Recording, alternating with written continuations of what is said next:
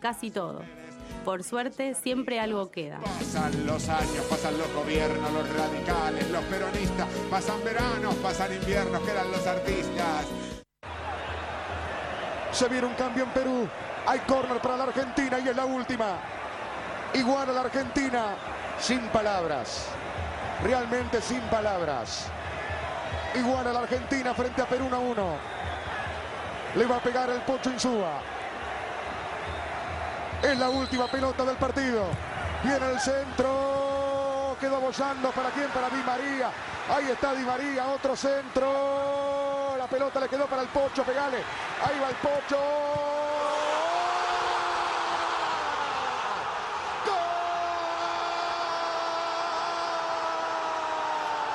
Creo que no tengo ni que decir de quién fue este gol, ¿no? Eh, partido Argentina-Perú, previo al Mundial 2010.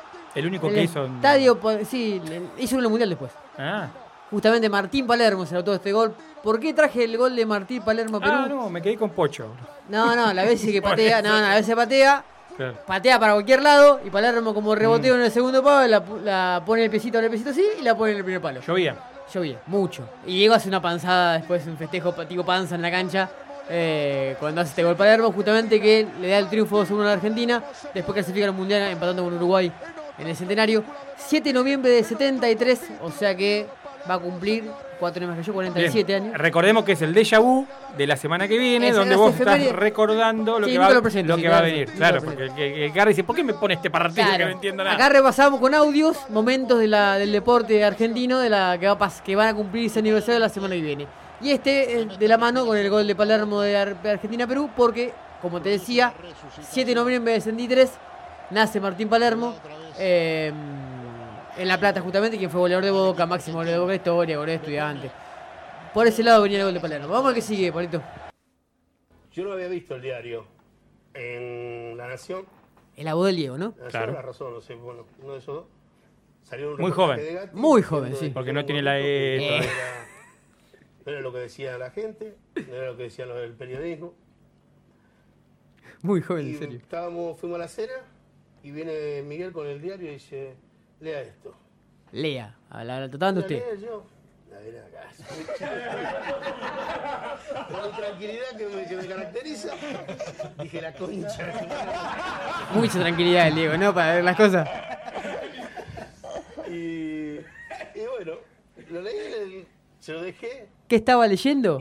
La famosa después de declaración cerrar dijo, "Tú ahora con- de Hugo Gatti, Mm. cuando era arquero de Boca, y Diego era un purrete que jugaba en Argentino Juniors en sus primeras armas, cuando dice que el Diego era solamente era un gordito Claro. y que estaba inflado en lo que los periodistas comentaban de que el- no era el fenómeno que la gente decía. ¿Cuál fue la respuesta del Diego ese día? Fue más puntualmente el 9 de noviembre del 80, cuando juegan el partido Argentina Junior y, y Boca, le hace cuatro goles. Eh, de Yo todo no voy, tipo a, de colores. no voy a defender a Gatti porque no, No, no no. me necesita, pero siempre fue un provocador. Totalmente. Y yo sigue creo que lo dijo desde ese lugar, claro. Seguramente. Después, eh, Claro. para ver. Ahí está el relato de los goles, justamente hace dos de tiro libre, el Diego la rompió toda ese día. Boca gana 5 a 2 en el partido. 5 a no, 5 a 3 el partido, perdón. eh, en la cancha de, de Vélez. Eh, hace gol de tiro libre, hace. Y cuenta también esta nota que cuando yo pasé recién. Que Gatti antes del partido se acerca y dice, no fue tan así, Diego. Como ya sabiendo que Diego se Claro, iba a vengar. claro, Y. Diego se vengó con cuatro goles, o sea. No te enojes, chabón. Un animal. Eh, quiere decir la- la- también la mentalidad del Diego. el- esa, siempre hablamos de esa, esa mentalidad de asesino que tienen los grandes. Que tiene él, que tenía Jordan, que tenía Ginobili. que, que son tipos que cuando se ponen algo en la cabeza es muy difícil que no lo logren. Y no lleguen a- a- al, al objetivo que quieren. Vamos al tercero. Con musiquita. Pero no, no es de música, es un recuerdo emotivo casi. José María Batista, el mercedino, cariñosamente con todo afecto. Y que ahora es un periodista que está haciendo nota a la hija de- del mono Gatica. Y ella va a contar una anécdota de- de- del mono de su cuestión política. Él siempre fue muy peronista y muy identificado con, con Juan Domingo Perón. Y cuenta algunas cuestiones de por qué él no pudo boxear cuando el peronismo fue prohibido y fue proscripto en la parte política. Y él por ser tan identificado tuvo que hasta irse a pelear con Martín Cardagian haciendo lucha libre porque no podía boxear en, en- Profesionalmente. pues, de forma profesional.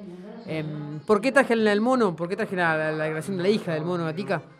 Porque el 10 de noviembre del 63 se cumple el aniversario, o sea, fue y se va a cumplir el aniversario esta semana, del día del accidente del mono cuando en cancha de Independiente, Independiente le gana 2 a 1 a River, y él cuando sale de la cancha lo atropella un colectivo eh, y dos días después fallece. En, realidad él fallece el 12 de noviembre del 63. Pero bueno, el 10 fue el día del accidente. Eh, un tipo que nunca hizo una pequeña eh, reflexión o marcha atrás con sus pensamientos y sus convicciones, a tal punto como te decía recién, eh, no pudo pelear profesionalmente mucho tiempo eh, y dejó de. Sí, es tu teléfono. Y dejó de, de, de boxear profesionalmente. ¿Sabes qué decía la hija? Sí, un poquito. Me perseguían, no podía, no podía trabajar. No podía trabajar en la televisión, no podía, no podía trabajar. ¿Ves? No puede trabajar. Justamente de esa forma, la hija recordaba el tema de que mm, el mono no podía boxear profesionalmente y, como te decía, tuvo que hasta atender un, un bar o un restaurante eh, y, y, pelear en lucha libre con Martín Carvajal. Vamos al último. Ese día de este gol estaba en la cancha. Yo personalmente. No pude ver el famoso gol, pero estaba en la cancha. Casi 30.000 espectadores. Está ingresando Ruggeri. Cabeció Ruggeri. Paró el remate. ¿Quién relata? El relato no sé de quién es. El gol es en la cancha acá del Mundialista. Más precisamente el día que, Argent- que River juega con Polonia y le hace un gol de chilena a Enzo Francesco y a Polonia, el famoso 5-4. Ese día yo estaba en la cancha, tenía. ¿La pelota naranja era? No, ese fue Alonso, ¿No? en Ah. cancha Boca. Este fue gane mundialista. Enzo hace un gol de chilena histórico. eh, le da el triunfo a River 5-4 contra la selección de Polonia. Y yo en la cancha no pude ver el gol porque era muy chiquitito, muy petecito. La gente estaba toda parada. Claro. Y tengo el recuerdo de ese día de la gente, la espalda de la gente. No tengo el recuerdo del gol. Eh, ¿Por qué traje el recuerdo de Enzo Francescoli en, en la cancha acá del Mundialista? Porque justamente el 12 de noviembre del 61 nació Enzo en, en Uruguay. Eh, jugó en Wander, jugó en Racing de Metra en, en París. Obviamente jugó en River, jugó en el Torino. Eh, un tipo distinto, no por nada. Manager de hoy de River, ¿no? Hoy es manager de River. Claro. Fue quien llevó a Gallardo. Digamos, la, la gran virtud como manager de, de Enzo de River fue justamente elegido Gallardo cuando Ramón Díaz pegó el plantazo, se fue. Pensó que le dejaba un fierro caliente a Donofi y Donofi la metió con Gallardo y le metió tres títulos internacionales. Pero bueno, eh, el Enzo, más allá de su postura de manager ahora, es un tipo que está muy identificado con River y con su. Debe ser uno de los últimos grandes ídolos con Ortega que tiene, tal vez. Tal vez esta generación con eh, ahora. eh, y los triunfos de Gallardo lo, han- lo han puesto a Gallardo a ese nivel de idolatría, pero me parece que el Enzo es futbolísticamente el último gran ídolo que tuvo. Separamos y dejamos el de de, de parte.